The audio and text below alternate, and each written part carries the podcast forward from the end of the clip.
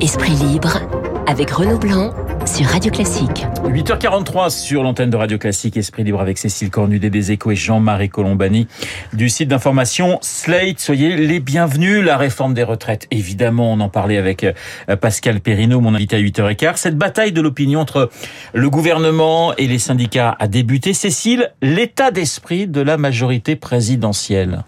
Vigilante, inquiète quand même, hein, parce que ça va secouer. Euh, socialement, ça va secouer, c'est sûr. Déjà jeudi prochain, ce sera un, un, moment noir. Toute la question est de savoir si ça va embrayer sur des semaines et des semaines de conflits et surtout de blocage dans les raffineries, dans les transports. Euh, donc, euh, ils sont très vigilants. Vous, vous aurez noté que euh, cette semaine, Elisabeth Borne, elle a vraiment mis l'accent sur le côté social, euh, justice de sa réforme. Elle est pas du tout partie va en guerre. C'est totalement le contraire. Elle est, elle elle, a expliqué on peut pas faire autrement, mais on va euh, euh, améliorer la situation euh, d'un tel ou un tel. Donc je dirais extrême vigilance, inquiétude quand même, avec l'idée que ben peut-être quand même ça peut aussi passer parce que on a beaucoup dit les Français sont fatigués, lassés et que l'effet l'effet flemme dont parle Jérôme Fourquet, vous savez les gens qui ont pas envie de quitter leur canapé pour aller travailler, ben peut-être qu'ils n'ont pas non plus envie de le quitter pour aller manifester. manifester. Donc voilà, ils espèrent que toutes les mesures euh, de justice sociale permettront d'activer cet effet flemme. Jean-Marie, c'est vrai que bon, il y a ce 19 janvier, on, on sait qu'il y aura énormément de monde dans, dans, la rue, on sait que euh, ça sera une manifestation, des manifestations très importantes, mais ce qui fait le plus peur, ce sont les blocages d'après. C'est vraiment ça le, la grande crainte du gouvernement, comme le dit Cécile? C'est la grande crainte de tout le monde et peut-être même des organisations syndicales elles-mêmes. Ouais. C'est toujours la crainte d'être débordé. Si on compare avec le mouvement de 2010 et la réforme de Nicolas Nicolas Sarkozy et François Fillon, elle était, il y avait eu énormément de monde dans les rues, il y avait eu des manifestations, des journées qui succédaient à des journées, et au total, il y avait une, protestation gigantesque, et pourtant, la, la, réforme a été votée parce que il y avait une petite majorité des Français qui l'approuvaient, et qui l'approuvaient, qui avaient souscrit à l'argument qui était employé à l'époque, qui était de dire, c'est la dernière fois c'est la dernière fois qu'on réforme les retraites parce qu'il faut sauver le système. Et donc une majorité s'était dit, bah, quitte à, il faut en effet faire un petit effort pour sauver le système, donc allons-y, c'est la dernière fois. L'argument de la dernière fois, vous pouvez plus l'utiliser ouais, cette fois. La et donc, peu, voilà, ouais. c'est complètement. Et aujourd'hui, vous avez en effet une bataille d'opinion, comme l'écrivait Cécile cette semaine, entre d'un côté on dit c'est indispensable et ouais. de l'autre on dit c'est injuste. injuste bon, et sur la notion de justice ou d'injustice, en effet, vous pouvez mobiliser fortement, mais une mobilisation de cette nature peut complètement échapper. Elle peut échapper de l'intérieur même du système, c'est-à-dire que quand vous entendez EDF Énergie en effet promettre les raffineries, il y aura des coupures de courant, il y aura donc le désordre organisé en quelque sorte. Ben, je veux dire là vous vous, vous enclenchez quelque chose qui peut être d'abord très impopulaire et ensuite qui politiquement sera lourd, peut-être lourd de conséquences. Mais vous avez aussi à côté des structures syndicales, des coordinations, des mouvements de base qui peuvent se révéler dans les manifestations et créer en effet un système, enfin un, une vision un peu chaotique du pays qui là encore aura des conséquences politiques lourdes. Cécile, vous avez parlé d'Elisabeth Borne, qui a fait du Borne en, en quelque sorte. Hein, c'est carré, mais ça, c'est assez terne hein, quand même quand elle s'exprime. Le style Borne et, et, et les Français, ça, ça marche? C'est pas c'est pas très enthousiasmant mais je pense moi que c'est ce qu'il fallait pour cette réforme. Oui. Vous pouvez pas faire euh, de l'idéologie, surtout pas, parce que ça se retourne contre vous et ça donne du grain à ceux qui en font en face. Euh, donc le côté très euh, techno, hein, euh, voilà pourquoi on a moins d'actifs qui cotisent pour les retraités, donc on est obligé de faire quelque chose.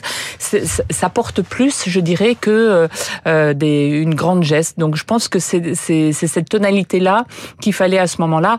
Après, il va falloir durer.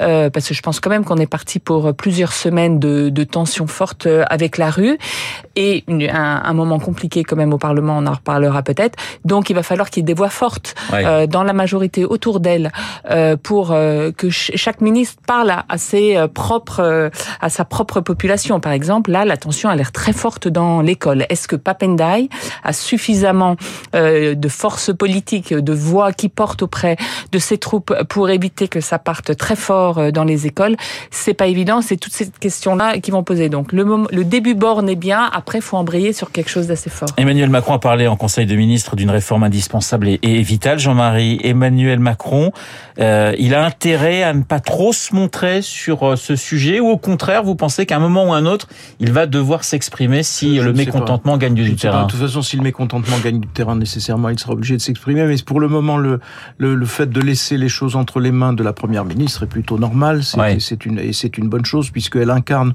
aussi un souci de concertation, de discussion. Elle est, elle se, elle s'est montrée en effet pendant la discussion suffisamment ouverte pour que la droite puisse se rallier euh, à cette à cette réforme. Donc euh, voilà. Mais c'est un des grands paradoxes de la période que nous vivons, c'est-à-dire que on, le, le, point central c'est majorité relative et pas de majorité absolue. Donc difficulté pour le gouvernement d'avancer, voire le 49-3.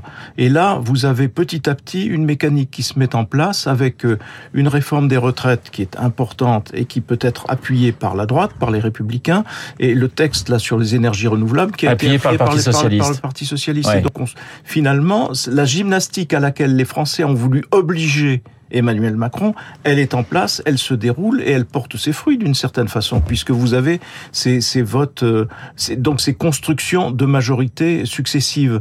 Euh, ça, c'est sur le front politique. Donc on peut se dire, ben, euh, les Français ont été entendus et les choses avancent.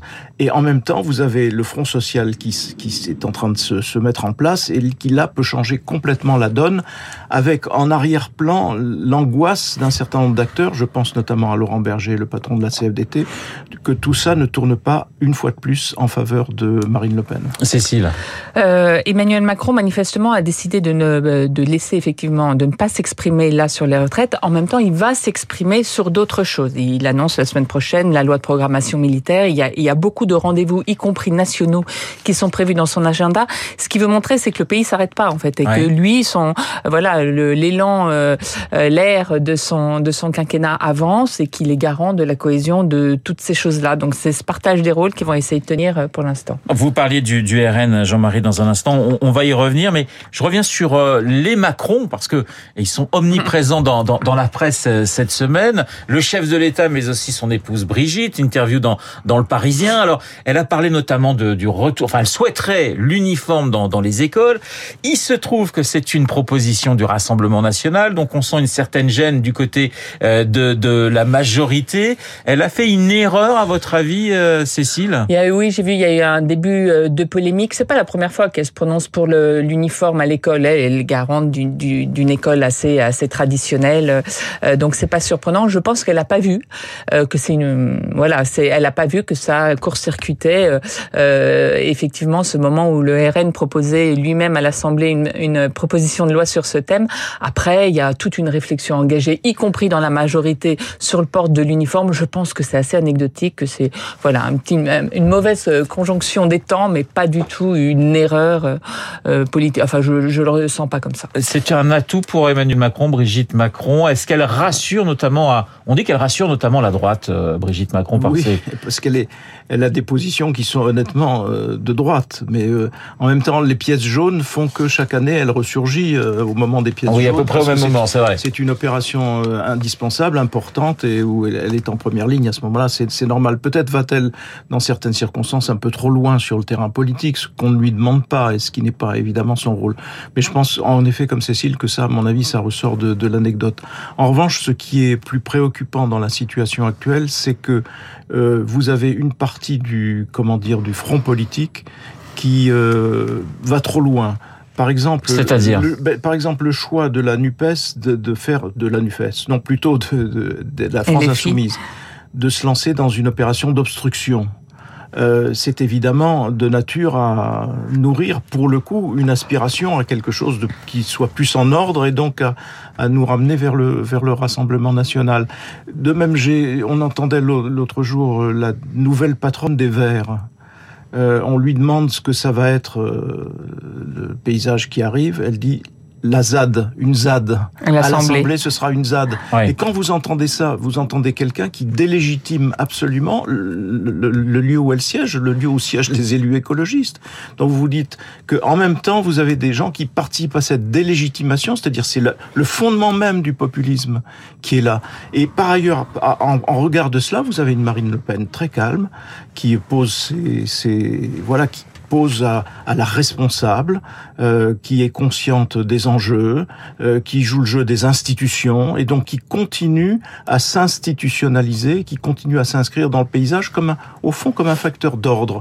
Et ça, à mon avis, c'est d'abord une double erreur de la part de la France insoumise et des écolos d'être sur cette ligne-là, mais c'est aussi euh, une des conséquences possibles du mouvement qui va être lancé et auquel il faut évidemment prêter la plus grande attention. Cécile, Cécile Cornudet, l'un de vos éditos justement cette semaine dans les échos a pour titre Le risque euh, RN hante la bataille des retraites.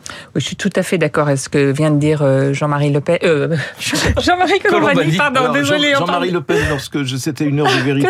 C'était une heure de vérité où je l'interrogeais et il avait dit euh, il vous sera beaucoup pardonné parce que vous vous appelez Jean-Marie. voilà, voilà, je vous pardonne donc ou je me pardonne. Euh, il y a une phrase qui m'a beaucoup frappé de Laurent Berger cette semaine et qui était interviewé il sent Jean euh, il sent euh, Laurent Berger que effectivement la rue peut-être ça va pas faire flancher Emmanuel Macron.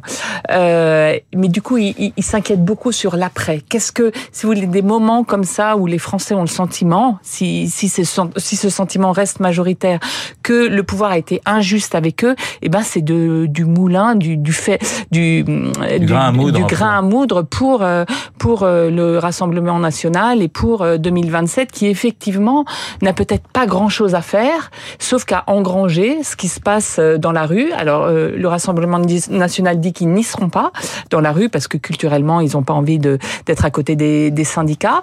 À l'Assemblée, euh, ça va être le bazar, la ZAD, comme dit euh, la NUP elle-même.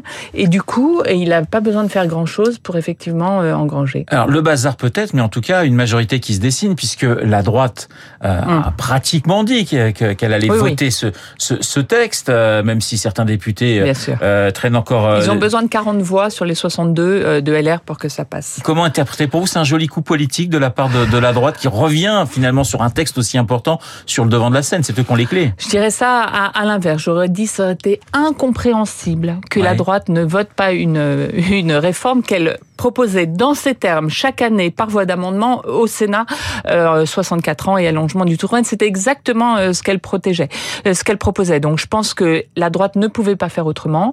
Ce qui est étonnant, c'est qu'elle a plutôt un discours moins disant par rapport à Emmanuel Macron, c'est-à-dire qu'elle a plutôt tendance à essayer d'adoucir la réforme que de la durcir. Donc ça, c'est c'est c'est plutôt un atout, je pense, pour Emmanuel Macron, qui du coup n'a pas euh, à, à, rentrer dans la surenchère euh, de, de, par exemple, sur les régimes spéciaux. La droite, traditionnellement, aurait dit attendez, la clause du grand-père pour les régimes spéciaux, ça suffit pas pour une question de justice. Il faut les supprimer tout de suite. Et ça, ça aurait vraiment été compliqué euh, socialement, ça aurait ressemblé à 1995. Là, la droite ne le demande même pas.